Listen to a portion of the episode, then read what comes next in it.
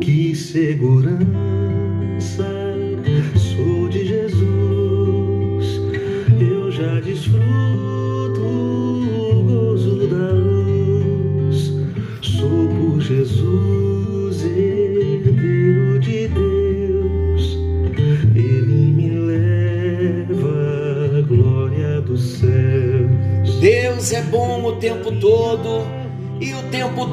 Deus é bom. Que segurança! Sou de Jesus. Eu sou o pastor Paulo Rogério e estamos juntos no nosso encontro com Deus, voltando às doutrinas bíblicas, ao nosso tempo maravilhoso de compartilhamento e estamos falando exatamente sobre o que esta canção retrata. Estamos falando da segurança da salvação. Como é importante para o verdadeiro cristão ter a certeza de que ele está salvo pela graça por meio da fé. Há muitas pessoas tentando comprar a salvação com obras. Ninguém compra Deus. Ninguém compra salvação por obras. Sabe o que eu estava pensando? Algo tão, tão simples de nós entendermos. Se nós comprássemos a salvação pelas obras, Jesus não precisaria vir. Jesus não precisaria ter morrido por nós. Você já parou para pensar nisso? Ou somos salvos por Jesus Cristo, pela graça por meio da fé, ou não tem salvação, nem por obras, nem por tantas outras coisas que muitas vezes nos são ensinadas. A salvação é pela graça, por meio da fé em Cristo Jesus, o nosso Senhor. E esta salvação pela graça, ela é segura. Nós estamos chegando no ponto onde nós trataremos sobre toda esta segurança da salvação. Nós estamos trazendo todos os embasamentos e agora estamos falando dos textos de aparente controvérsia, porque há muita controvérsia sobre a segurança da salvação. Uns dizem que não é possível estar seguro da salvação, outros dizem ninguém sabe, só Deus sabe. Outros dizem depois que morre passará pelo purgatório para purgar os pecados. Será que isto é verdade? Outros já dizem assim: eu sou muito bom, faço boas obras e vou morar no céu. Será que tudo isso é suficiente?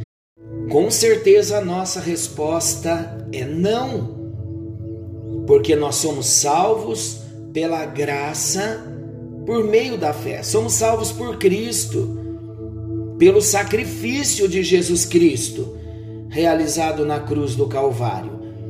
Então, ainda que existam controvérsias, e nessas controvérsias muitos se apropriam de versículos bíblicos, mas são versículos fora do contexto. E alguns textos nós estamos lendo onde muitos se apegam para dizer que o verdadeiro salvo, o verdadeiro cristão que nasceu de novo, não é? Muitos dizem que o crente, crente porque crê em Cristo, não pela religião, crentes, aqueles que creem em Jesus Cristo. Muitos dizem que é possível perder a salvação. E quais, quais são as bases? Existem versículos que mostram, só que são versículos aparentes. Se não formos no contexto, nós podemos sim, a grosso modo, dizer: olha, esse texto está falando da salvação. Como, por exemplo, já tratamos no encontro anterior aqueles uh, aqueles versículos que falam dos apóstatas. Apóstatas são aqueles que abandonam a fé. E nós dissemos aqui, de acordo com os versículos de João, de Timóteo, que estes nunca, foram nossos. Saíram do nosso meio porque não eram dos nossos. Então, nunca foi salvo. Outras indicações também, outros versículos, são aqueles que falam dos que professam a salvação de lábios, mas negam a eficácia. Falamos também que o simples fato de proclamar algo não quer dizer que o novo nascimento ocorreu, aconteceu. Também falamos no encontro anterior daquelas passagens que falam da perda do galardão e não da salvação. Guarda bem a sua coroa. Não é salvação ali, é galardão que é numa outra história, num outro episódio, um outro, uma outra situação, um outro momento. Então agora vamos falar de novos versículos para nós entendermos que a salvação é segura. Aqueles que afirmam que é possível perder a salvação, eles usam um texto que fala do cair da graça. Vamos ver esse texto? Gálatas capítulo 5, versículo 4 diz assim: De Cristo vos desligastes, vós que procurais justificar-vos na lei, da graça decaístes. Esse texto que fala do cair da graça, muitos dizem: olha, Fulano pecou, caiu da graça, perdeu a salvação. Vamos entender o que o texto está dizendo? O texto quer dizer que, no caso aqui, está se tratando aos hebreus que se, se convertiam, abraçavam a fé, mas se desanimaram com as perseguições e eles intentavam voltar ao judaísmo. Antes de serem novamente recebidos na sinagoga, exigia-se deles que eles declarassem publicamente que Jesus não era o Filho de Deus, que seu sangue havia sido derramado justamente como de um malfeitor comum e que os seus milagres não provinham de Deus, mas do maligno. Voltar, pois, à sinagoga significava crucificar novamente o Filho de Deus e expor Jesus ao vitupério. Paulo não diz que aconteceu de alguém voltar ao judaísmo. Ele apenas os alerta para o perigo de deixarem Jesus e precisar negá-lo. O autor da carta aos Hebreus também alerta aos crentes em Cristo para que não ouçam o apelo que os estava conduzindo à antiga aliança, já substituída por outra aliança mais excelente, a aliança de Jesus, a nova aliança. Então, esse texto que fala do decair da graça é exatamente um hebreu ter se convertido a Cristo e ele dizer: Vou voltar ao judaísmo. Para ele voltar ao judaísmo, ele tinha que negar Jesus de novo. Eu pergunto: como pode uma pessoa ter tido uma experiência verdadeira de um novo nascimento e negar Jesus Cristo? Negar o sangue derramado na cruz? Há um outro texto também bem conhecido, nós estamos refutando aqui as controvérsias. Um outro texto é aquele que diz: Apartai-vos de mim, malditos, para o fogo eterno.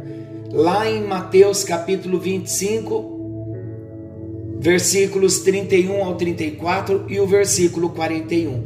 Também, queridos, esta passagem, quem se apoia nela para dizer que é possível perder a salvação, está redondamente enganado. Sabe por quê? Porque esta passagem ela não tem nada a ver com a salvação. Esta passagem refere-se ao julgamento das nações, gentios e judeus, quando serão separados os bodes das ovelhas. As nações ovelha entrarão para o reino milenar, as nações bode irão para o inferno. Quem é a igreja? A igreja é corpo de Cristo. A igreja não entrará nesse julgamento porque já estará com Jesus. Depois do período de, de sete anos de grande tribulação, enquanto os salvos estiverem com Cristo nas regiões celestiais, passando pela bênção das bodas do Cordeiro, passando pelas bênçãos da entrega dos galardões, os que ficarem na terra estarão sendo atormentados com a grande tribulação no governo do Anticristo. Logo após estes sete anos, Jesus então vai voltar e ele vai estabelecer o reino milenar. Aí então ele vai separar as nações ovelhas das nações bode. As nações bode serão condenadas, irão para o inferno. As nações ovelhas irão para o milênio. Entrarão então nesse reino milenar.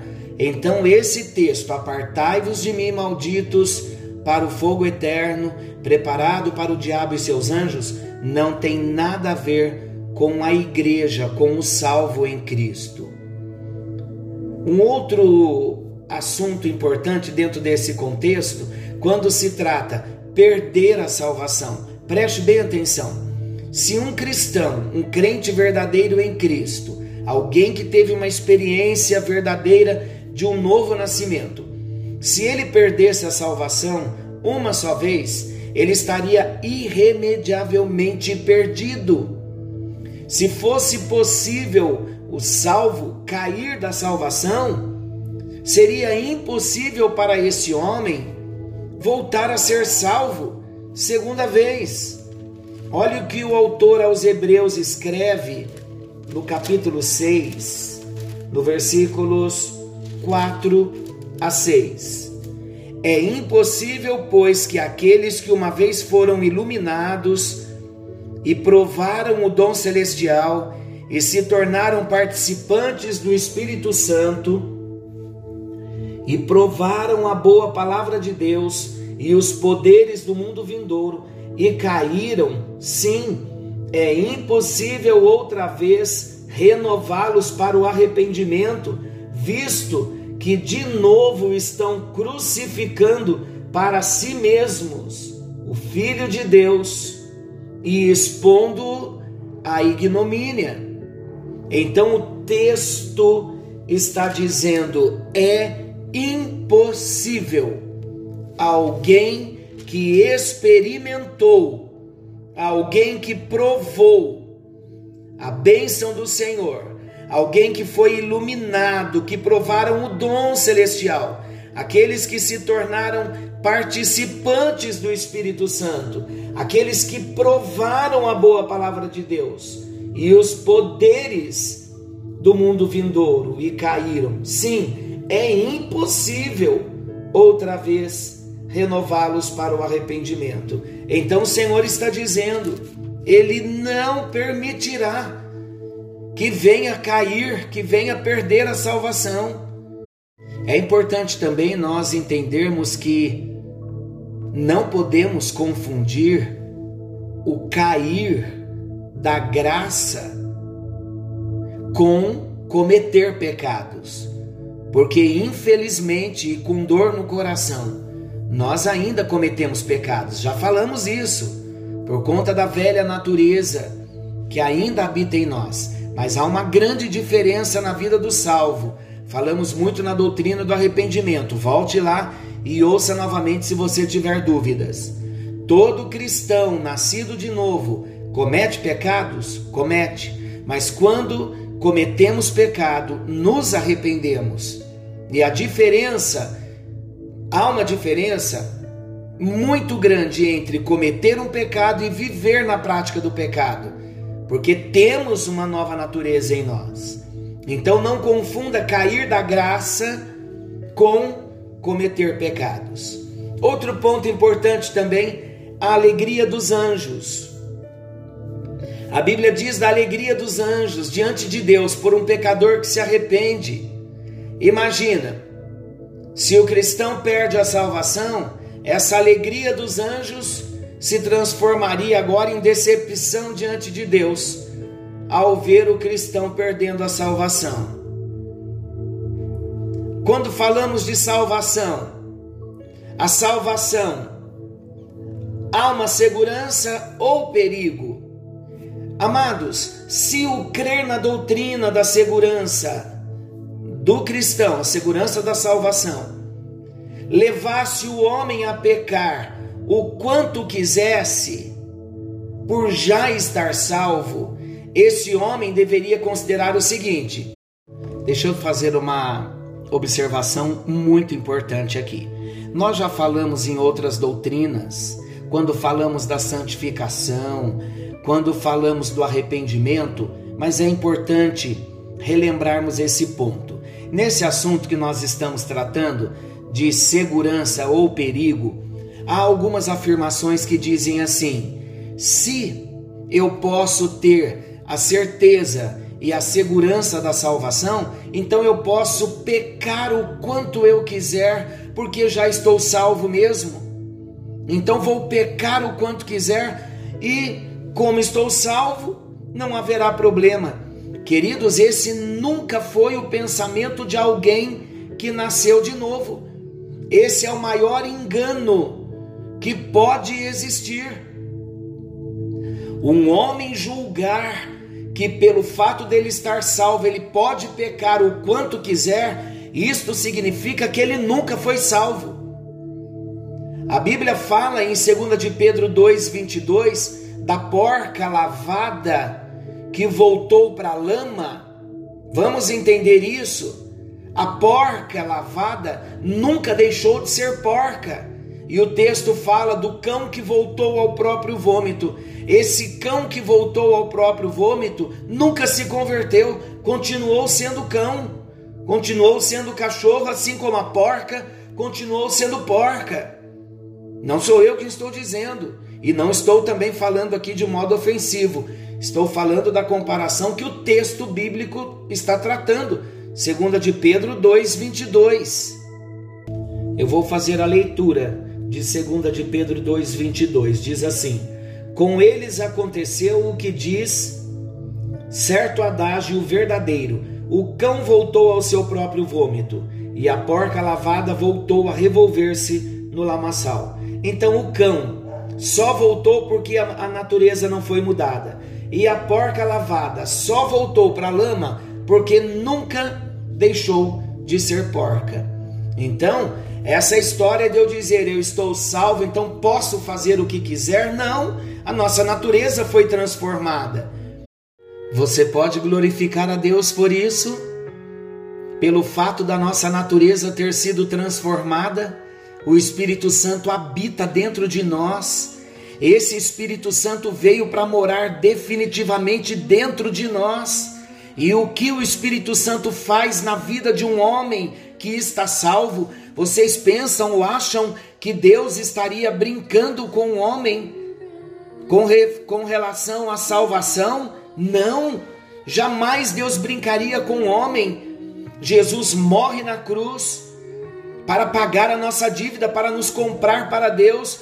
O Espírito Santo agora desce à terra depois da ressurreição e assunção de Jesus e o Espírito Santo vem para aplicar o plano da salvação no coração do homem. Como que o Espírito Santo aplica esta obra tão linda de salvação? Ele aplica primeiramente vindo morar dentro de nós. Nós somos moradas do Espírito Santo.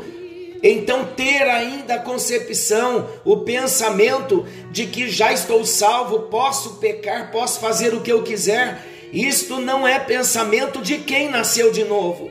Quem nasceu de novo pode estar seguro, porque aquele que nos salvou, ele garante a nossa salvação. E esse Espírito Santo que veio morar em nós, ele vai nos apresentar a Jesus. É ele quem nos levará a Jesus. Ele é o amigo do noivo, ele nos apresentará ao noivo Jesus. Por isso que o Espírito Santo nos leva ao arrependimento, à santificação, para que nos tornemos limpos e cada dia que passa mais semelhantes a Jesus. Por quê?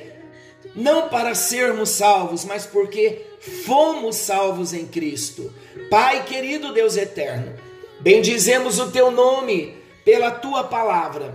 Há textos, ó Deus, na Bíblia onde nós estudamos hoje que muitos se apoiam para afirmar que é possível para o crente em Cristo perder a salvação. Mas a tua palavra diz que a salvação é segura. E eu quero agradecer a Deus pela vida de todos aqueles que ouvem a tua palavra, que estão estudando a tua palavra, que estão mergulhando mais profundo. Espírito de Deus, vem abrir o nosso entendimento e revelar para a nossa vida, no nosso espírito, no nosso espírito recriado, vem revelar quem é Jesus dentro de nós. Espírito Santo, firma-nos na verdade, na fé, em nome de Jesus. Te agradecemos, porque muito em breve estaremos nos encontrando contigo. Obrigado pela segurança da salvação. Nós oramos agradecidos e oramos no nome de Jesus. Que você possa ser alcançado nesta hora, que os milagres de Deus te alcancem, que a alegria da salvação possa encontrar a sua vida, encontrar o seu coração. Que você se sinta nesta hora abraçado pelo seu Salvador pessoal, o Senhor Jesus Cristo, o Filho do Deus vivo. Querendo bondoso Deus, estaremos de volta amanhã, nesse mesmo horário, com mais um encontro com Deus. Forte abraço, fiquem com Deus e até lá.